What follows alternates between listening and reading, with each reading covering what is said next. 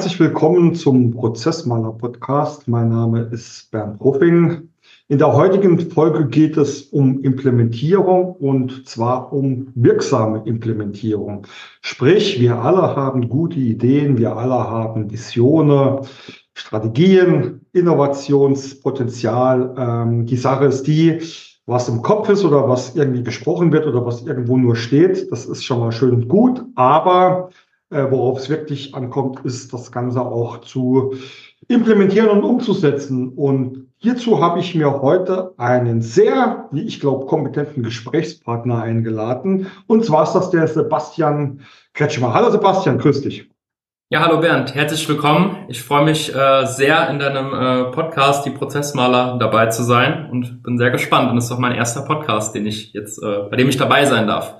Wow, äh, das hatte ich vorher gar nicht gewusst. Dann also herzlich willkommen zu deiner Jungfernfahrt äh, im Bereich der äh, im Bereich der Podcasts. Äh, was du definitiv besser dann kannst, als Podcast aufzunehmen, ist zu schreiben, denn der Sebastian ist frisch gebackener Autor, kann man so sagen, hat ein Buch auch über wirksame Implementierung geschrieben, äh, aus dem er mit Sicherheit heute ein bisschen äh, plaudern wird. Aber bevor wir loslegen, Sebastian, stell dich doch den Hörern einfach mal vor. Äh, wer bist du? Wo kommst du her? Äh, wie ist so dein Werdegang? Und wie zum Teufel kommst du darauf, ein Buch über äh, wirksame Implementierung zu schreiben? Sehr gerne. Also mein Name ist Sebastian Kretschmer. Ich komme gebürtig aus Bingen am Rhein, wohne aktuell in Mainz, bin IT-Unternehmensberater, ähm, Dozent für agiles Projektmanagement und seit 1.12.2023 auch Autor des Buchs Wirksame Implementierung. Ähm, mein Werdegang ist etwas ähm, nicht so geradlinig, sage ich mal. Ich habe damals mit einer Berufsausbildung angefangen als Systemelektroniker, war deswegen schon sehr früh in IT-Themen, auch in Bezug auf Coding und Hardware sehr vertraut. Bin dann aber doch über zwei Jahre Angestellten da, sind nochmal ins Qualitätsmanagement äh, gerutscht, habe mich dann nochmal dazu entschieden, ähm, ein Studium dran zu hängen, Bachelor Master Wirtschaftsingenieurwesen mit dem Schwerpunkt Maschinenbau. Dann hat es mich noch ein bisschen um die Welt äh, getrieben. Einmal war ich ein Bachelor in Shanghai für ein halbes Jahr und im Master nochmal für drei Monate in Kanada, im wunderschönen Vancouver. Da durfte ich nochmal einige Inspirationen und auch ähm, Social Skills mitnehmen und lernen. Und ähm, genau, und äh, wollte schon immer irgendwie in die Beratung gehen. Meine damalige Professorin, die hat mir da den kleinen Ruck gegeben, mach das doch mal und ähm, genau, bin dann in der Managementberatung gelandet und seit äh, viereinhalb Jahren, nee, schon knapp fünf Jahren jetzt mittlerweile in der Beratung tätig und davon jetzt im dritten Jahr als IT-Berater. Und genau, unser Schwerpunkt liegt dabei nicht auf Strategie, sondern der Umsetzung. Wir wollen eben mit dem Projektmanagement oder ich besser gesagt mit dem Projektmanagement dazu beitragen, eine Brücke zu bauen zwischen Idee und Umsetzung. Das hört sich ja schon mal vielversprechend an. Ähm, Sebastian, lass uns mal äh, einsteigen mit so einem kleinen Status Quo. Insight würde ich es jetzt mal, ähm, würde ich es jetzt mal bezeichnen. Ich hatte es ja Intro ähm, schon äh, ganz kurz angeteasert. Also was ich äh, immer wieder erlebe, und da schließe ich mich ja selbst noch nicht mal ähm, aus, ist, dass äh, Ideen, Strategien gibt es zuhauf, aber es äh, fehlt ja oftmals äh, an der Umsetzung. Wie würdest du in wenige Sätze deinen Status quo, ähm, also den Status quo, den du so erlebst, beschreiben? Ich habe es oft erlebt, dass man im Termin sitzt, irgendjemand hat eine Idee, das ist ja erstmal seine Idee und nicht die Idee der Mehrheit. Oder man kriegt vielleicht von einem Top-Management ein, ein, eine Projektinitiierung oder einen Projektsteckbrief über den Zaun geworfen und dann heißt es, mach mal. Mhm. Und ich denke eben, es sind viele weitere Aspekte dafür notwendig. Ähm, zum Beispiel, dass man auch den Projektmanager den zukünftigen Projektmanager, aber auch Mitarbeiter vielleicht auch schon oder Wege finden soll, sie auch in Strategieüberlegungen mit, mit einzubeziehen. Mhm. Und das ist eben ziemlich wichtig. Und ähm, Methoden, Arbeitsumfeld, es gibt viele Themen, die dazu beitragen können, dass eben die Idee nicht nur in diesem Meeting bleibt, sondern dass das Thema auch zum Rollen getragen wird. Und das ist mhm. eben das Wichtige, dass man eben auch anfängt, dass ein Bewusstsein existiert, dass Sachen auch implementiert werden können und nicht die ganzen Probleme irgendwie sichtbar werden. Mhm. Bewusstsein hast du gesagt, da sind wir ja schon sehr, sehr schnell bei einem äh, zurzeit äh, schon sehr, sehr äh, beliebten Begriff, nämlich dem Mindset. ähm, was, was brauche ich denn für ein Mindset in meiner Organisation, um zu sagen, ähm, oder um das zu, zu, rea zu realisieren und auch umzusetzen, was du gerade gesagt hast. Also pass auf, wir wollen nicht nur eine Ideenschleuder sein, sondern auch äh, ein umsetzendes Unternehmen. Das ist eine sehr gute Frage. Ich glaube, was man vor dem Mindset noch braucht, ist auch ein Verständnis dafür und auch eine richtige Umgebung. Ähm, ich stelle mal gerne die zwei Fragen. Wie überlebt ein Unternehmen heute und wie überlebt ein Unternehmen morgen? Und das, das heute lässt sich ja ziemlich simpel beantworten. Das ist eigentlich alles, was so im Wertschöpfungsprozess entlang läuft, ähm, also in die Gewinn- und Verlustrechnung resultiert. Also unsere Aufgaben, die in der Linienorganisation sind. Mhm. Und das Morgen, das beantworten wir, indem wir, wir Visionen realisieren, durch, durch Projekte, um unsere Wettbewerbsfähigkeit zu sichern, um ähm, zu wachsen, um neue innovative Produkte zu entwickeln. Und das ist ein etwas komplexeres Unterfangen. Und ich glaube, genau dieser Blickwinkel, der muss erstmal jeden ähm, bewusst sein, aber auch, dass wir ähm, uns mittlerweile ja auch in der, in der seit längerem schon in der sogenannten VUCA-Zeit ähm, mhm. befinden. Also Vulnerabilität, Vulnerabilität ähm, Ungewisses, die ganzen Themen, die, die eben dazu führen, dass wir eine sehr starke Marktdynamik haben, Fachkräftemangel. Ähm, wir haben es ja mit der Pandemie erlebt, das, das war ein so ein großes Ausmaß. Und ähm, was eben viele machen oder geschrien haben auch, lass uns agile Projekte machen. Ähm, und ich finde das immer ein ziemlich, ähm, ja, es ist sehr kritisch zu be betrachten, weil ich finde immer ein Unternehmen braucht erstmal eine Strategie, sprich, wie treffen wir Entscheidungen, ähm, was sind unsere Werte, wie arbeiten wir zusammen, um dann letztendlich auch zu verstehen, okay, wir sind integer und jetzt können wir anfangen, auch agil zu arbeiten, weil Agilität hat viele Vorteile, es, empower, es bedeutet, es empowert uns, wir können Verantwortung übernehmen, was ja auch für Generation Y und Z ziemlich wichtig ist. Und das sind zum Beispiel Gedanken, die ziemlich wichtig sind, um auch zu verstehen, wenn ich Projekte initiiere, was hat das denn überhaupt für einen Impact auf meine Strategie, auf das Unternehmen? Und das ist schon mal eine Sache, die ich auch zum, zum Mindset einfach zähle, ne? Mhm. dass ich auch dann dadurch auch den Raum habe und auch den Willen habe, um eben mit diesem Bewusstsein auch in die Umsetzung zu kommen.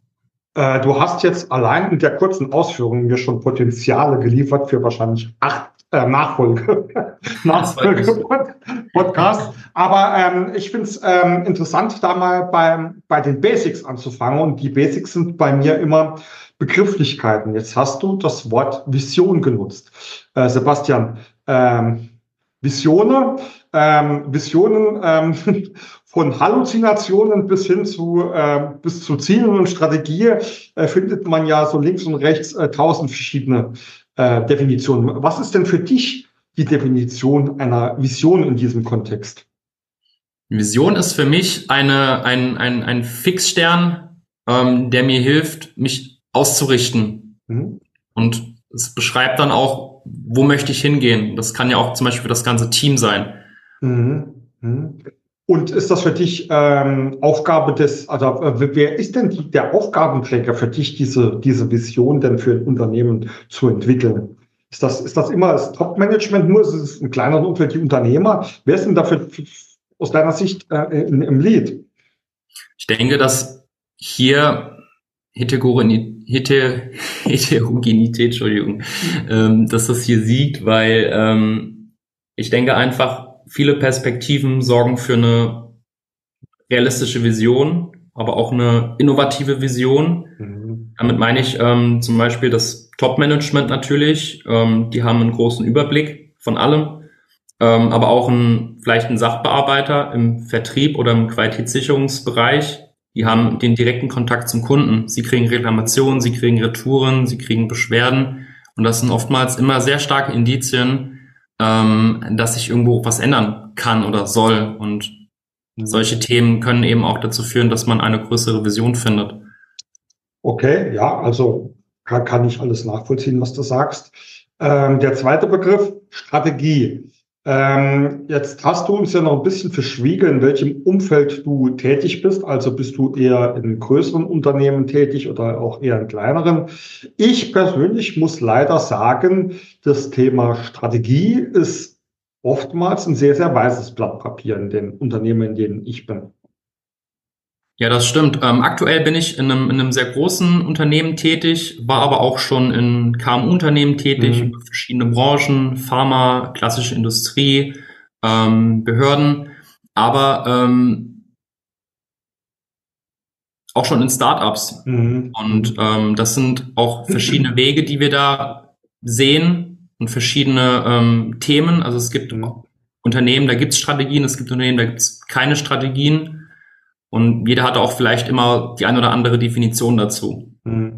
Ähm, jetzt könnt, könnte ich ja provokant behaupten, also nicht nur behaupten, das kann ich sogar beweisen, es gibt einen Haufen Unternehmen, die sind sehr, sehr erfolgreich, ohne dass sie vielleicht so diese Strategie haben, wie man sich heute so vorstellt. Was würdest du mir da antworten? Das habe ich bis jetzt noch nicht gesehen, wenn ich ehrlich bin. Aber auch zu glauben, ohne eine Strategie erfolgreich zu sein, ist ja, wenn man das so sieht, ja irgendwo auch eine Strategie.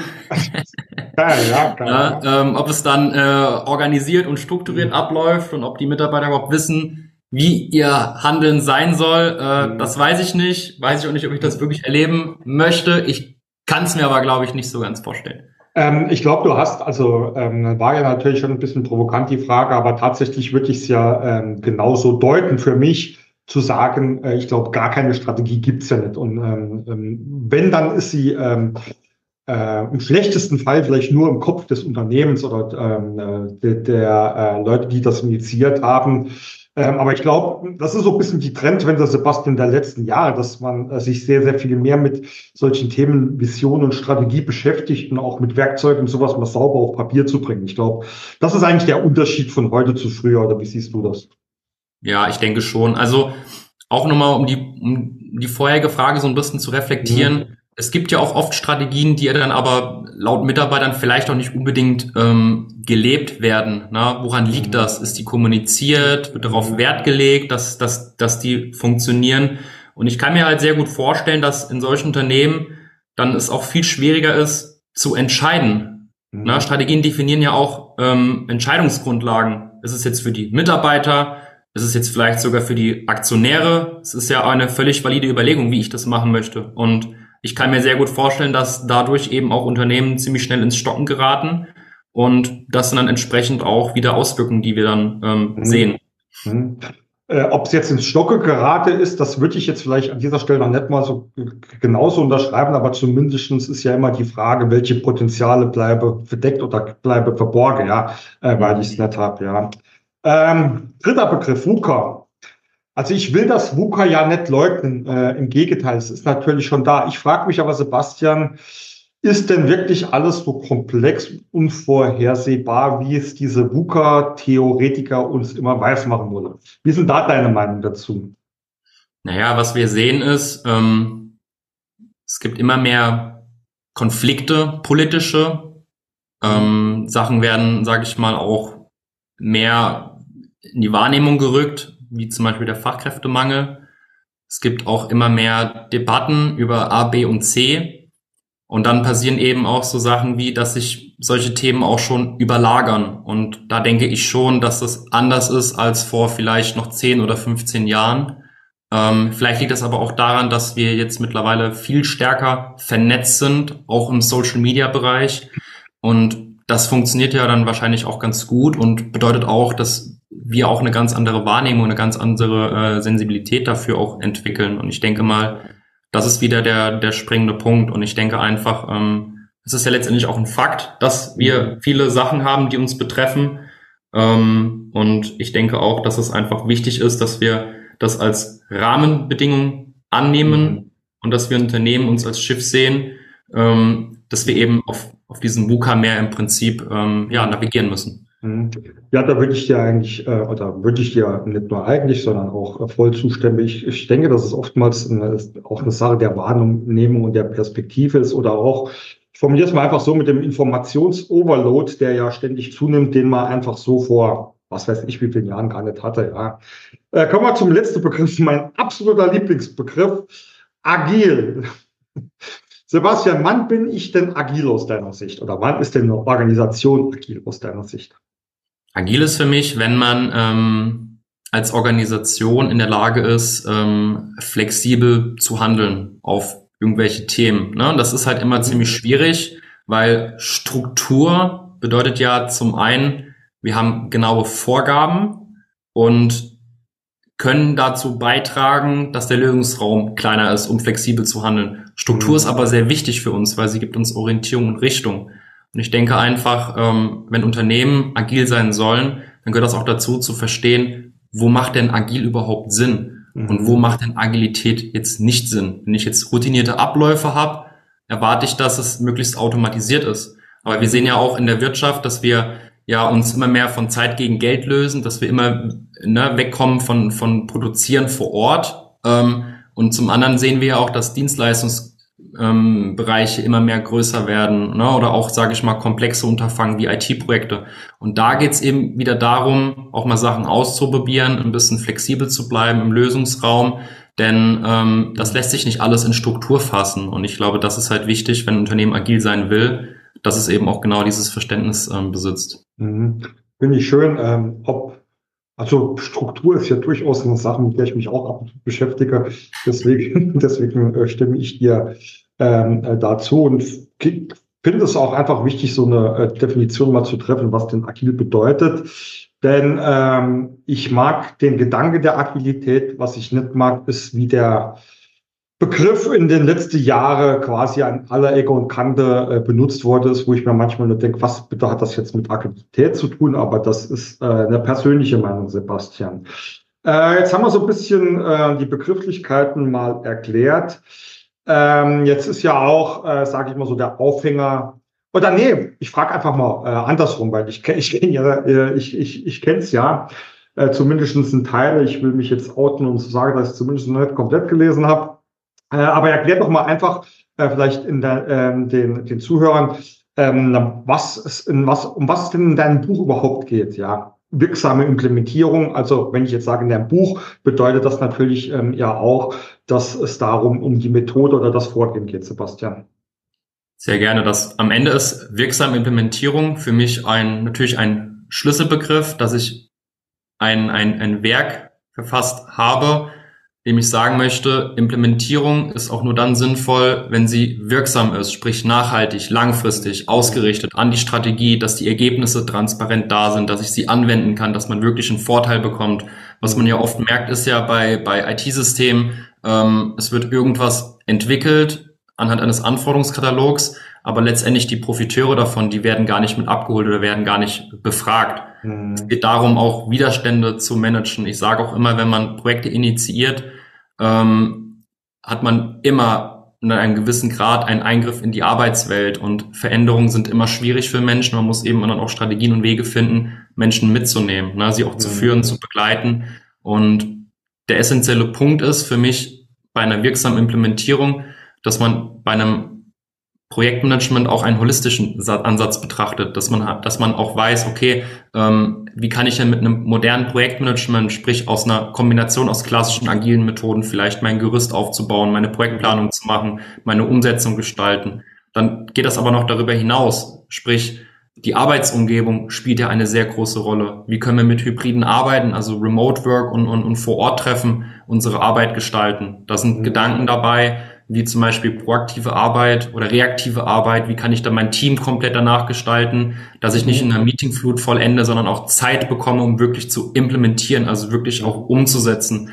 Und da gibt's halt viele Ticks und ähm, ähm, Tipps und Tricks, aber auch ganz banale Sachen. Ne? Ich merke selber immer wieder, ähm, du sitzt den ganzen Tag nur noch finde Wege als Organisation, Bewegung zu fördern. Ne? Zum Beispiel mit einem, mit einem Smartphone kannst du in der Natur an Termine teilnehmen, wenn es jetzt keine Termine sind, wo du mitschreiben musst, wo es vielleicht auch nur darum geht, zuzuhören. Man kann zum Beispiel an einem Mittwochnachmittag zu sagen, äh, wir machen jetzt hier bewusst keine Termine, wo man an einem Schreibtisch sein muss.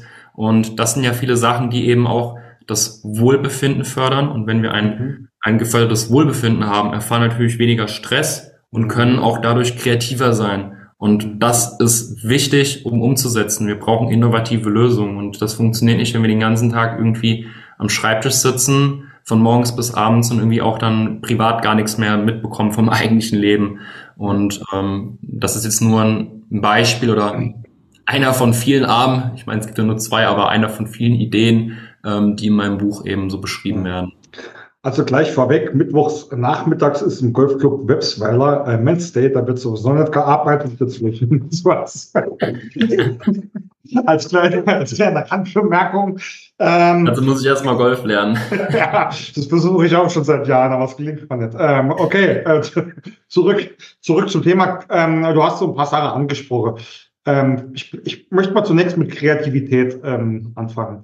Ähm, Sebastian, also ich hatte ja in meiner in meinem Werdegang auch mehrere, äh, ich nenne es jetzt mal Projektmanagement, Ausbildungen oder Schulungen und glaube, dass es in viele Bereiche ähm, da gutes Handwerkszeug gibt, ob das jetzt klassisch oder agil ist, Scrum etc., äh, will ich jetzt gar nicht drauf hinaus. Aber am Ende des Tages glaube ich halt, dass es oft auch Kreativität braucht und die kommt nicht aus, die kommt halt einfach nicht auf Knopfdruck, Sebastian, oder? Das stimmt. Ähm ich sage mal, es gibt diesen berühmten Geistesblitz, diese, dieser, dieser neue Einfall. Mhm. Und jetzt frage ich vielleicht mal dich, mhm. wann sind denn die Momente, in denen du einen Geistesblitz erfährst? Äh, tatsächlicherweise, wenn ich meist, wenn ich etwas ganz anderes mache. Also war, war jetzt, war jetzt tatsächlich äh, nicht gewollt das Beispiel, aber wenn ich halt hier sitze und jetzt nicht in irgendwelche Kundetermine bin, sondern in Konzeptphase oder sonst was und ich merke, es geht nicht und das Wetter spielt mit, gehe ich raus, schnell eine halbe Runde Golf oder ein paar Bälle schlagen und meistens ist es dann, dass irgendwann dieser, ähm, dass dieser Effekt kommt, also dass ähm, dass dieser, ähm, wie hast du es jetzt genannt, dieser äh, Geistesblitz. Dieser Geistesblitz kommt, ja, und ähm, beziehungsweise es ist auch wirklich ein reales Beispiel. Also ich Joggen passiert mir ja nicht mehr so oft, ja, im Gegensatz zu dir jetzt, wie ich gesehen habe, ja. Aber es gab schon ähm, Phasen, da habe ich an Konzepte gesessen und bin äh, bei uns, ähm, ich wohne sehr weit nah, hoch in den Wald jogge und musste nach äh, einer Viertelstunde oder sowas umdrehen, weil plötzlich der Kopf so klar war und ich nur irgendwo hin musste, wo ich meine Gedanken zu Papier bringe, ja. Genau, und da sprichst du, glaube ich, genau diesen, diesen wichtigen Punkt an. Ähm, Geistesblitz, der ja irgendwo zur Kreativität, also Kreativität ist ja auch am Ende ein neuer Einfall, ein innovativer Einfall, etwas zu lösen, ähm, dass man auch, sage ich mal, in der Rolle als Führungskraft vielleicht wahrnimmt, wann habe ich denn diese Momente? Ne? Also wenn ich in der Natur bin, wenn ich irgendwie Sport treibe, aber auch, ähm, auch mal die Tageszeit dazu zu reflektieren. Mhm. Bin ich vielleicht eher so ein morgendlicher Kreativer oder kommt der Einfall vielleicht abends? Und jetzt wird's ja ziemlich interessant. Warum halten wir denn dann trotzdem noch an einem, an einer normalen Arbeitszeit fest? Warum haben wir nicht die Ideen dazu, das Wissen, was wir haben, zu fördern? Mitarbeiter mitzugestalten, wann bist du denn kreativ, was brauchst du dafür, um vielleicht einfach auch die Räume zu schaffen. Ne? ne also ich meine, kann jetzt vielleicht nicht jedem Mitarbeiter sagen, ja, geht's mal drei Stunden Golf spielen, aber ähm, es gibt ja sicherlich Methoden, dass ich ähm, mal einen Spaziergang fördere, dass sie das tun sollen, dass sie sich auch bewusst sind, was es auch außerhalb der Kreativität für Vorteile hat, ne, mit Bewegung und Co. Ähm, ja, und dass Mitarbeiter vielleicht auch lernen, hm, ich bin morgens vielleicht von sieben bis um halb neun oder von neun sehr kreativ und bin auch ein Frühaufsteher. Mhm. Das heißt für mich aber auch, wie kann ich denn mein Termindesign gestalten, dass das eben auch passiert, dass dann auch jeder so ein Stück weit auch zufrieden ist. Dass ich vielleicht sage, mein Stand-up fängt jetzt vielleicht nicht um acht an, sondern vielleicht mhm. erst um neun Uhr. fünfzehn. Mhm. Na, und das sind jetzt so kleine Linke, die ich dann auch in meinem ja. Buch zum Beispiel beschreibe zu der wirksamen Implementierung. Äh, woran scheitert es äh, aus deiner Sicht?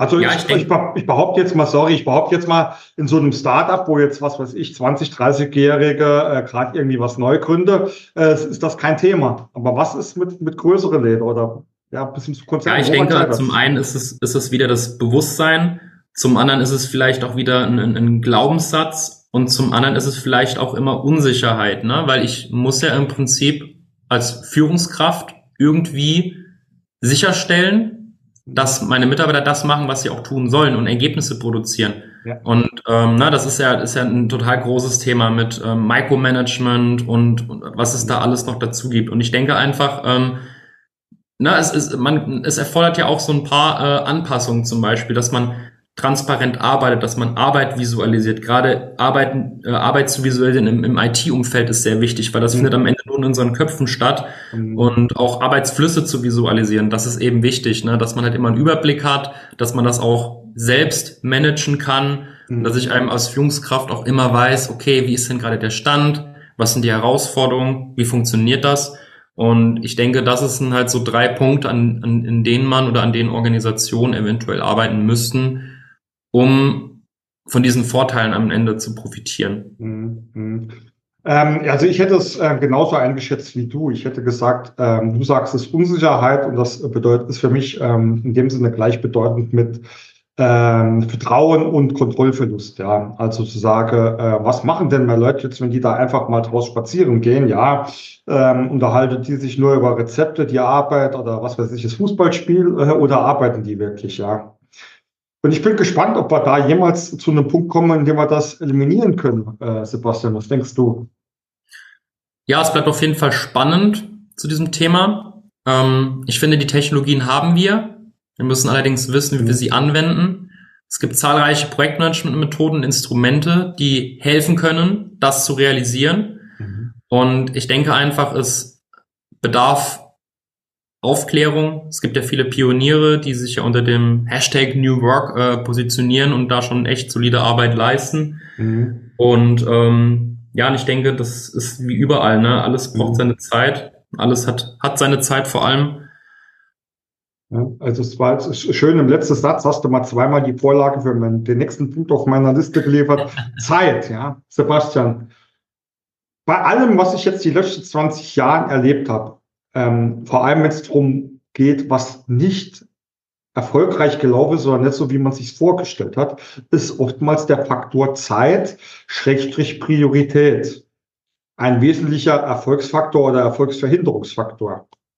Wie siehst du das? Definitiv, da sprichst du mir auch echt ein, ja, ein großes Thema an oder ein großes Thema in meinen letzten Jahren. Ähm, ich habe mich früher mal gerne als so eine Art äh, Tausendsasser bezeichnet 20, 30 Ideen am liebsten alles umsetzen und ähm, genau, und ich musste für mich auch in den letzten Jahren erstmal lernen, dass das halt auch gar nichts bringt und wie ich das vor allem auch aktiv managen kann. Dass ich zum Beispiel sage, ich mache jedes Jahr zwei bis drei Projekte, ziehe die dann aber auch durch, hinterfrage, wie kann ich das lösen, ne? also welche Aktivitäten sind erforderlich, welche Entscheidungen muss ich treffen, worin muss ich investieren, wer kann mir dabei vielleicht auch helfen und ähm, zum anderen ist es natürlich dann auch, was mache ich jetzt mit den ganzen Ideen, die ich trotzdem so habe? Ich habe das einfach mir jetzt mhm. zur Gewohnheit gemacht, dass ich mir diese Ideen dann einfach in meinem kleinen ähm, in meinem kleinen Notion-Tool aufschreibe und dann stehen die da und manchmal gucke ich dann nach zwei, drei, vier mhm. Wochen oder nach einigen Monaten drauf und denke mir, ja, geile Idee, aber irgendwie so gar nicht mehr relevant. Und so habe ich, glaube ich, einen ganz guten Weg für mich gefunden, mhm. ähm, diese Ideenflut irgendwie zu managen. Mhm. Finde ich super. Ähm, Mache ich persönlich so ähnlich. Äh, jetzt sprechen wir aber über uns als Einzelindividuum, ähm, als Unternehmer oder Unternehmen oder Geschäftsführung oder wie man es auch immer bezeichnen will, hat man natürlich ja ähm, auch andere Perspektive oder andere Einflussfaktoren. Ich bin oder war äh, von Konzernen bis zum ja eigentlich selbstständige äh, beratend tätig und ähm, meine Feststellung ist, dass es in kleinen Unternehmen eher träger zugeht. Da ist natürlich die Gefahr, dass man irgendwas verschläft. Währenddessen, je größer die Unternehmen werde, sie dann aber auch auf jeden Zug aufspringen möchte und alles gleichzeitig machen würde. Sebastian, wie siehst du das?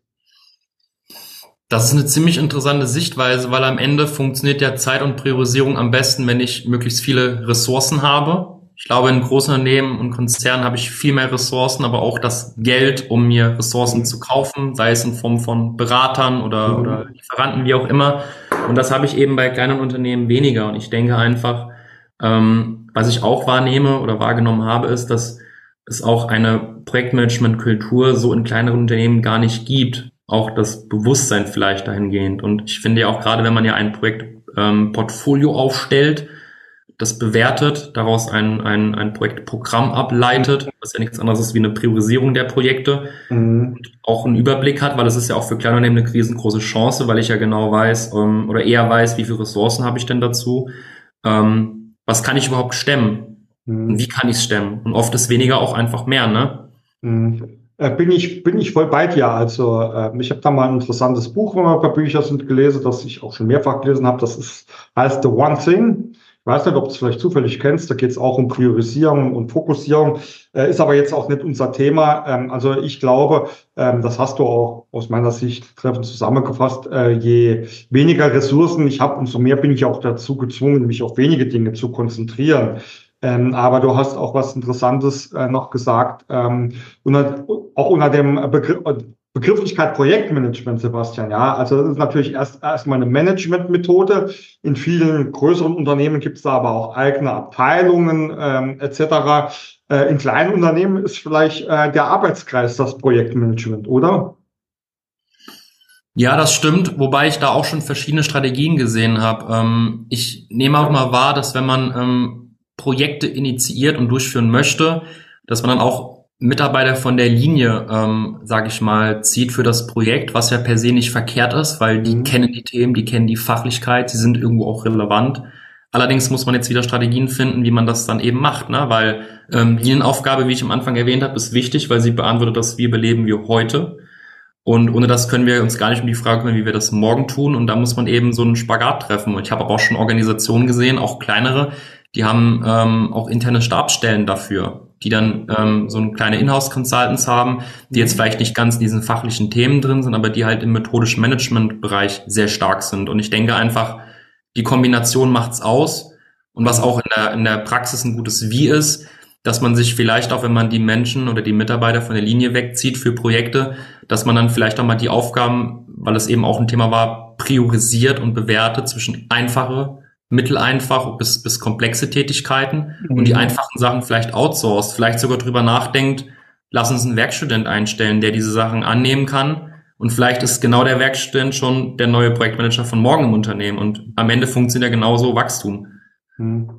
Äh, ist ja ähm, ein, eine beliebte Begrifflichkeit äh, meinerseits in den letzten Tagen äh, Fachkräfteproduktivitätsmangel, äh, der aus meiner Sicht schlimmer ist als der Fachkräftemangel. Also um deine Worte mal anders zu interpretieren, wenn ich schaffe, den, die Leute das machen zu lassen, wo sie ihre größte Stärke haben und Nebensächlichkeiten von anderen machen können, schaffe ich mir neue Potenziale, Sebastian, oder? Ja, schon, aber ich denke, die Realität sieht oft anders aus, weil es ist halt einfach nicht so einfach. Ne? Und ich, gehör, ich finde, das gehört auch dazu, auch mal Aufgaben zu machen, die einem vielleicht nicht so viel Spaß machen oder Aufgaben, sondern denen man vielleicht nicht ganz so gut ist, weil andere vielleicht auch selbst ihre Prioritäten haben. Ne? Aber ich denke schon, wenn man durch Selbstreflexion und vielleicht auch durch Förderung erkennt, ähm, dass es durchaus ähm, Sinn macht, die Sachen mhm. zu machen, dass man am besten Fall kein Fisch ist, der versucht, auf den Baum zu klettern, sondern der im Wasser schwimmt, mhm. ähm, dann ist natürlich auf jeden Fall auch für einen selbst und auch fürs Unternehmen von Vorteil. Mhm. Absolut, um es mal in meiner äh, Worte oder in meiner Welt auszudrücken, wenn ich das natürlich nur aus meiner eigenen Perspektive bin und ich versuche selbst zu strukturieren, ja, dann ist das immer was äh, anderes, als wenn ich es im Gesamtzusammenhang äh, oder im kom Komplettunternehmenskontext sehe, womit wir wieder bei meinem Lieblingsbegriff sind. Du weißt, du kennst den Struktureffizienz, ja, aber es ist ein anderes Thema. Ähm, aber wenn wir beim Mensch bleiben, ähm, Sebastian, Du hast ja auch äh, schon die Widerstände etc. angesprochen. Eine Feststellung, die ich äh, mit dem ähm, Begriff Veränderungsparalyse mittlerweile bezeichne, ist, dass genau, wenn ich jedem Trend hinterherjage, wenn ich immer nur noch am Verändern bin, dass die Leute dann irgendwann keinen Bock mehr haben, ähm, zu sich zu verändern. Äh, und jetzt nehmen wir mal Moment bei, dass die sich sowieso ungern verändern. Äh, wie siehst du das denn? Ja? Das ist ein sehr spannendes Thema und auch ein schwieriges Thema. Ähm, ich denke, man muss in erster Linie versuchen, die Mitarbeiter mit abzuholen, mit einzubinden. Und man sollte nicht anfangen, wie du auch schon gesagt hast, den Trend hinterher zu eifern, sondern erstmal zu überlegen, was kann ich denn und was kann unsere Organisation? Sprich, ähm, nicht diesen, sage ich mal, Grad der Digitalisierung jetzt mit einer total neuen fancy Software zu starten, mhm. sondern vielleicht erstmal mit Arbeitsweisen anzufangen, mit einer, mit einer Abteilung die, anzufangen, die vielleicht etwas offener für das neue Thema ist, dass andere sehen, ah, guck mal, die haben sich das getraut, jetzt haben die da Verbesserungen, dass man das nach und nach macht und dann kommen wir auch wieder zu diesem Punkt, ne? alles hat seine Zeit und alles braucht seine Zeit und ich denke, das ist viel wichtiger und das ist ja auch im Leben, auch im privaten Umfeld immer so, dass ähm, man vielleicht meistens immer so direkt alles haben möchte, aber muss sich einfach die, die Zeit geben und in kleinen Schritten zum Erfolg kommen. Ja, Veränderungen sind wie Tee, sage ich immer, muss ziehen, bevor er äh, seinen guten Geschmack Das ist korrekt, eine gute Analogie. Ähm, genau. Äh, Sebastian, ähm, jetzt komme ich da mal auf so die Grundthesen deines Buchs oder die, das Grundmuster deines Buchs zurück. Strategie, Plan, äh, Transformation. Nimm uns doch einfach vielleicht mal ein Stückchen weit ähm, mit auf diese Reise durch diese, durch diese verschiedenen Schritte oder äh, diesen roten Faden, den man da knüpfen kann. Genau, also am Anfang, ähm, teilweise habe ich da schon drüber gesprochen, aber vielleicht diesen Kontext noch nicht, geht es eben darum, wenn man Projekte realisieren will, dann sollte man sich auch nochmal ne, bewusst sein, in was für ein Umfeld agieren wir, dass Projekte ähm, Bezug haben sollten zur Strategie. Am Ende ist es ja das OPEX, was wir verbessern wollen, die operationelle äh, Exzellenz. Das ist sehr mhm. wichtig. Und wenn man sich dann dazu entschieden hat, eben auch zu bewerten, habe ich die Kapazität, habe ich die Ressourcen, aber auch das Know-how, um diese Projekte umzusetzen, das ist sehr wichtig. Ähm, ich denke auch, dass es heutzutage deswegen auch enorm von Bedeutung ist, dass Unternehmen mit Partnern auch zusammen zu, zusammenarbeiten, sei es jetzt ein Berater oder ein Lieferant. Ähm, es gibt immer neue Blickwinkel, neue Perspektiven. Und zum anderen geht es eben auch darum zu erkennen anhand verschiedenen Merkmalen, Kriterien, wie plane ich denn das Projekt und wie möchte meine Umsetzung dann entsprechend mhm. aussehen. Ne? Also die agilen Methoden anwenden, die klassischen Methoden oder vielleicht auch zu kombinieren, auch sich Gedanken zu machen, wie ein Termindesign aussieht, ähm, was sind die Schlüsselpositionen, das ist oft gar nicht so einfach, weil es kann ja zum Beispiel sein, dass sich eine Person aus der Linie als Projektleitung eignet, die vielleicht ähm, dann jemanden untergesetzt hat, der in der Linie ähm, der Vorgesetzte ist. Ne? Mhm. Ne? Was bedeutet das dann vielleicht, dass es schwierig ist? Mhm. Dann habe ich vielleicht jemanden, eine Person, die ist fachlich total ähm, sehr gut, ähm, aber auch eher so vom Typ Mensch her, eine Frohnatur, mhm. positiv, eignet sich für eine Führung. Und jetzt habe ich wieder dieses, dieses Problem, was mache ich denn jetzt? Ähm, als Leitung einstellen, dafür habe ich halt Verluste in der Implementierung oder halt nicht als Leitung einstellen, dann kann ich, kann ich aber vielleicht das Team nicht zusammenhalten. Und das sind jetzt vielleicht mal so zwei Detailspiele, die dann mhm. eben drauf einspielen. Ne? Schön, schön, ja. Und eben auch Widerstand managen, ein Projekt auch abzuschließen. Ähm, das bedeutet auch zu sehen, dass die Sachen auch anwendbar sind, dass sie nicht geschult werden und dann halt in Vergessenheit geraten. Und, ähm, na, und das habe ich eben auch beschrieben, dass eben auch diese Sachen oder die Projekte eben am Ende auch in das operative Tagesgeschäft auch überführt werden müssen, dass es mhm. anwendbar ist und auch einen Mehrwert bringt. Mhm. Schön, schön. Ähm, Stichwort Werkzeuge und Methoden. Was gehört da aus deiner Sicht alles in diesen Werkzeugkoffer, Werkzeugkoffer, Werkzeugkoffer mit rein? Da gibt's einiges. Ähm, es gibt ja so klassische Methoden, die jeder kennt ähm, oder jeder kennen sollte. Ähm, Projektplanungsinstrumente, Gantt-Chart zum Beispiel. Dann haben wir Themen wie zum Beispiel klassisches Brainstorming, aber vielleicht auch innovativere Lösungen, wie zum Beispiel eine Systemarchäologie, die man jetzt vielleicht nicht so kennt, mhm. wo es mhm. eben darum geht, im, im, Code zu graben, Anforderungen zu erheben. Ähm, dann gibt es auch Themen zur Problemlösung, zum Beispiel das Swarming, dass sich mehrere Leute ein Problem anschauen, zu dritt oder zu viert. Bei wem kommt der Geistesblitz, der übernimmt das Thema, ähm, um schneller Lösungen zu finden. Mal, oft ist es auch einfach mal sinnvoll, laut zu denken. Ähm, auch wenn es mhm. vielleicht völliger Nonsens ist, führt da wieder dazu, ähm, Sachen abzuleiten, die vielleicht sinnvoll sind.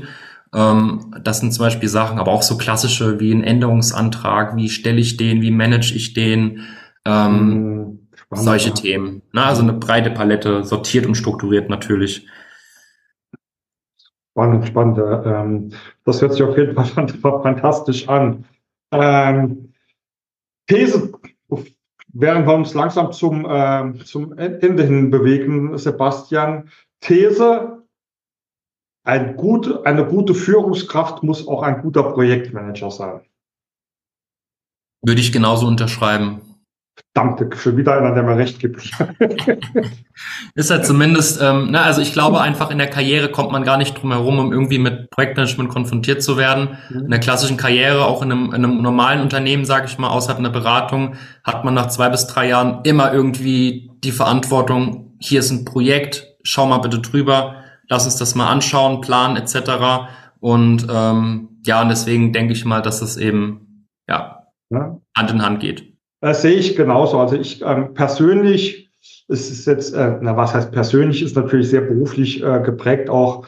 Ich glaube, dass, dass ähm, das Bild der Führungskraft sich in den nächsten, ich weiß noch gar nicht mal über, über Jahre sprechen soll, massiv verändern wird und komplett neue Skills, ähm, Skills benötigt werden. Äh, wie siehst du das?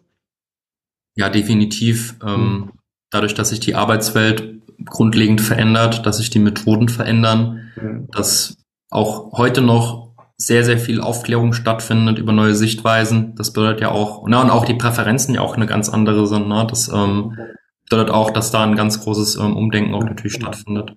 Hm. Was glaubst du, was ähm, KI für einen Einfluss auf Projekte und Implementierungen haben werden? Das, oder, oder, was weißt du schon, mal andersrum formuliert? Das ist eine, das ist eine sehr interessante Frage ähm, und eine spannende Frage, die ich mir auch noch ges schon gestellt habe und auch schon angefangen habe, tatsächlich auch mal darüber zu recherchieren im Kontext Projektmanagement. Ähm, war jetzt aber noch nicht in der Tiefe drin, ähm, mhm. habe mal geguckt, ob es da Tools gibt, aber ich kann mir da schon vorstellen, dass eine KI relevante Daten auswerten kann, ähm, Berichte erstellt, Handlungsempfehlungen ausschreibt. Mhm. Und was, glaube ich, viel interessanter wäre, wenn wir so einen KI-Hub hätten, dass man Daten aus vielen Projekten konsolidiert mhm. und dann auch wieder Risiken ausgespuckt bekommt, mhm. Aufwände ausgespuckt bekommt, Empfehlungen ausgespuckt bekommt. Und da kann ich mir schon sicherlich vorstellen, dass da, dass da mhm. einiges auf uns zukommen wird. Das wäre jetzt auch so mein erstes Bauchgefühl. Also auch gerade in ähm, dem, was ich gerade gesagt habe, dass sich da vielleicht das ein oder andere äh, Jobbild äh, verändern wird, glaube ich zumindestens, dass es bei dem Projekt oder dass man als Projektmanager zukünftig vielleicht gar nicht mehr irgendwie sich um Zeitplanung, Terminplanung, Qualitäts- und Risikobewertungen etc äh, Gedanken machen muss, sondern dass es tatsächlich mehr um die Projektführung geht, weil solche KI-Tools alles andere erledigen können. Also für mich, Sebastian, ist das jetzt ähm, so wie ich ähm, Einblick in, in meiner Welt in KI-Tools habe, eigentlich gar nicht ähm, so unwegig äh, zu denken, dass sowas bald passieren kann, oder? Durchaus. Ja. Durchaus. Ähm, also auch wenn ich jetzt die jetzigen Anwendungsbereiche sehe, wie ChatGPT zum Beispiel, das ist ja in aller Munde und ähm, jeder hat das eigentlich schon mal ausprobiert und, und behandelt. Und da merkt man ja auch ganz schnell, was ich eben auch in das Tool hineinstecke, das bekomme ich auch hinaus. Ne? Und am Ende ist die Qualität wichtig, man muss es überwachen. Äh, man ist die, das hat auch Grenzen jetzt noch. Ne? Und ich denke einfach, ähm, ja, es ist ja wahrscheinlich auch noch eine, äh, wir hatten es ja vorhin, eine Vision. Ähm, dass das vielleicht auch genauso sein wird, wie du das so beschrieben hast. Ne? Aber ich denke, da, ich wollte schon sagen, dauert das vielleicht noch mehrere Jahre, aber vielleicht nur noch Jahr oder vielleicht schon in Kürze, wir wissen es nicht. Es bleibt auf jeden Fall spannend. Ja. Äh, Fakt ist, wir sehen, dass wir mit KI arbeiten, dass es mit diesem äh, ChatGPT und anderen Tools erstmalig wirklich auch mal für den Otto-Normalverbraucher anwendbar ist und dass viele Nutzen und viele Benefits daraus schon gezogen werden können. Also ein Trend ist da, ein Interesse ist da und ich denke immer, wenn das vorhanden ist, mhm. dann wird sich das auch noch ziemlich schnell weiterentwickeln. Ja, das denke ich auch. Also wie gesagt, ich äh, hatte ja zumindest in meiner Angestelltenzeit äh, ähm, auch viel äh, Spaß dabei, äh, Gantt-Diagramme oder Projektplanungen, MS Project oder was es da alles gab, ähm, zu machen. Und das war, naja, sag ich mal, vor, vor über 15 Jahren. Ähm, ich weiß nicht, da warst du wahrscheinlich nicht aktiv beim Projektmanagement. Und das ist natürlich schon eine äh, sehr, sehr zeit- und, ähm, zeit- und Know-how-intensive das Tooling. Und was ich, ähm, und ich meine, da die Tools haben sich ja auch weiterentwickelt. Also früher bei MS Project, da, da hast du halt die Abhängigkeiten angezeigt gekriegt und über, gesehen, wo es Überschneidungen gab. Ja, heutzutage können die ja schon viel mehr, aber am Ende des Tages, Sebastian, ähm, ähm solche Tools mittlerweile, da gibst du Daten ein und die machen was damit, aber die bewerten sie nicht, interpretieren nichts. Ja, und ich stelle mir einfach vor, dass äh, irgendwie im nächsten Schritt du das ganze Zeug da reinclusterst, ja, äh, das Tool dir zwar Abhängigkeit anzeigt, aber wie du gesagt hast, dann vielleicht ähm, sagt, pass mal auf, dass da hat schon 100 vor dir probiert und sind deswegen gescheitert. Punkt, Punkt, Punkt, ja. Und das macht das Ganze natürlich irgendwie schon extrem spannend, finde ich, ja. Ja, definitiv. Ja. Bin auf jeden Fall gespannt, wie sich das noch entwickeln wird. Und es wird ja auch immer schneller und immer rasanter, ähm, so ein technologischer Fortschritt. Und let's see. Vielleicht äh, machen wir irgendwann mal Podcast nur noch mit einer KI.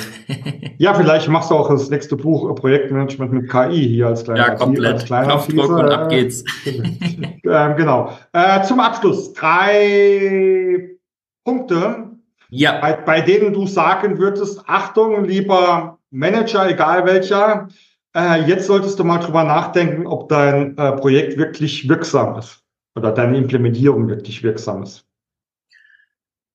Wissen deine Mitarbeiter, was die Ziele sind und haben sie die Verantwortung? Fühlen sich deine Mitarbeiter motiviert? Haben sie Mut, Sachen auszuprobieren? Arbeiten sie selbstständig? Und das dritte ist, wie sieht deine Arbeitsumgebung aus? Ist die. Arbeitsumgebung so ausgerichtet, dass umgesetzt werden kann, dass implementiert werden kann? Also Mindset, Tools, Gewohnheiten, Techniken. Super, ja. Super. Dann, last but not least, warum muss ich als Zuhörer jetzt unbedingt dein Buch kaufen? Jetzt hast du mich überrascht. Weil es gut ist, nein. Sehr gut, das, das reicht mir schon. Das, nee, ähm, warum soll ich das lesen? Ganz einfach. Ähm, es ist ein Praxisbuch. Ähm, es beschreibt meine Sichtweisen als ähm, IT-Unternehmensberater, aber auch als Managementberater, aber auch als Linienmitarbeiter.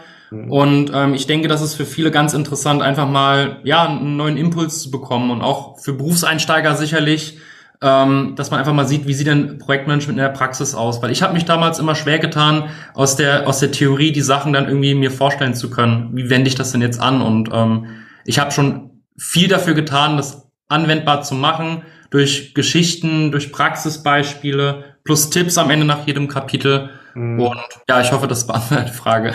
Ja, äh, nee, auf jeden Fall. Also ich, äh, wie gesagt, ich erinnere mich da manchmal noch an meine Projektmanagement-Schulungen und die Unterlagen dazu, da lese ich ja heute lieber die AGB von Amazon, ja, die sind interessanter, ähm, aber das ist ein anderes, das anderes Thema.